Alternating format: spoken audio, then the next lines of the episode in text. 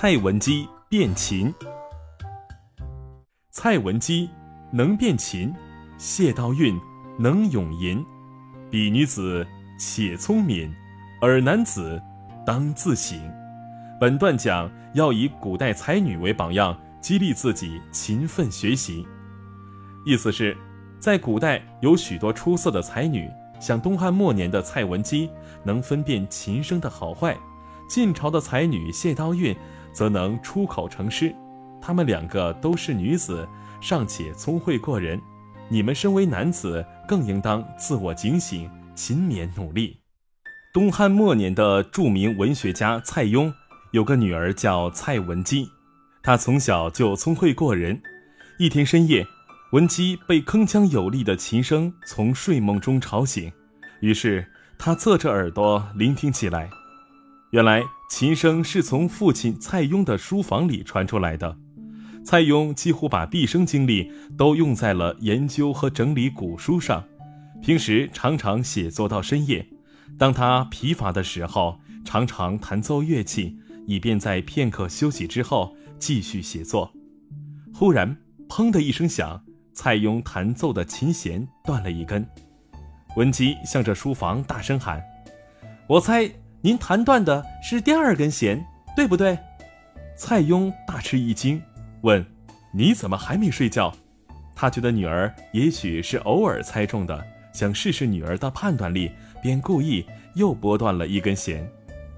文姬大声说：“断的一定是第四根弦，对不对？”“对，对。”蔡邕高兴极了，问：“你是怎么猜出来的？”文姬不以为然地说：“哪里是猜的？七根琴弦我都能听出来，您信不信？”“信，信。”蔡邕说：“你真聪明，六岁就有这么好的乐感，只要努力，你将来一定能成为大音乐家。”文姬说：“古代的季札听琴能判断国家的兴亡，师旷听琴能断定国家就要打仗。我一定要像他们一样。”从此，在父亲的精心教导下，文姬进一步投入到勤学苦练中。几年后，真的成了七弦琴高手。可惜，蔡文姬生活在一个动荡不安的时代，匈奴大举入侵中原。文姬不幸被掳到北国，在大草原上熬过了十余个春秋。她嫁给了匈奴左贤王，由于思念故国亲人，总是用深沉的七弦琴音来排遣内心的忧郁。后来曹操当上了丞相，他用重金从匈奴赎回了文姬，想让他继续整理其父生前没有完成的古文典籍。蔡文姬回归途中，创作了悲切深沉的《胡笳十八拍》，被后人誉为千古绝唱，流芳万代。谢道韫咏雪，故事发生在东晋时期。这一天，寒冬飞雪。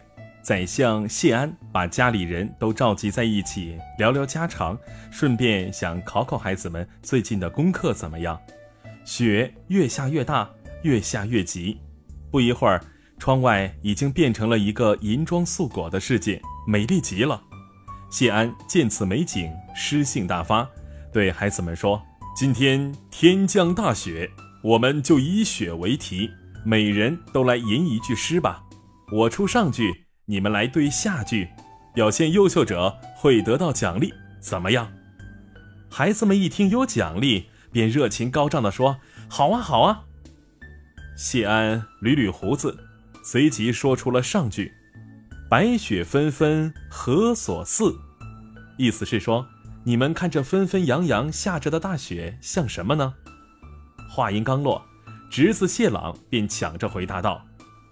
撒盐空中差可拟，意思是说，我觉得像从天空中撒下盐粒一样。说完，他得意洋洋地看着谢安。谢安摇了摇头，说：“谁会无聊到从天空中往下撒盐呢？你这个想法太不切实际了。再说，盐粒那么重，怎么可能像雪花这样轻盈飞舞呢？”说完，他把目光。投向站在一旁的小侄女谢道韫。年仅七岁的谢道韫红着脸，轻轻地吟出一句：“未若柳絮因风起。”意思是说，我觉得这雪花就像春天随风飘舞的柳絮。谢安不禁拍手称赞道：“小道韫的这句诗吟得太好了，比喻形象贴切，恰到好处。看来这个大奖要赏给小道韫了。”从此，谢道韫就有了永续才女的美名。后来，谢道韫嫁给了著名书法家王羲之的二儿子王凝之。成就了一段才女配才子的佳话。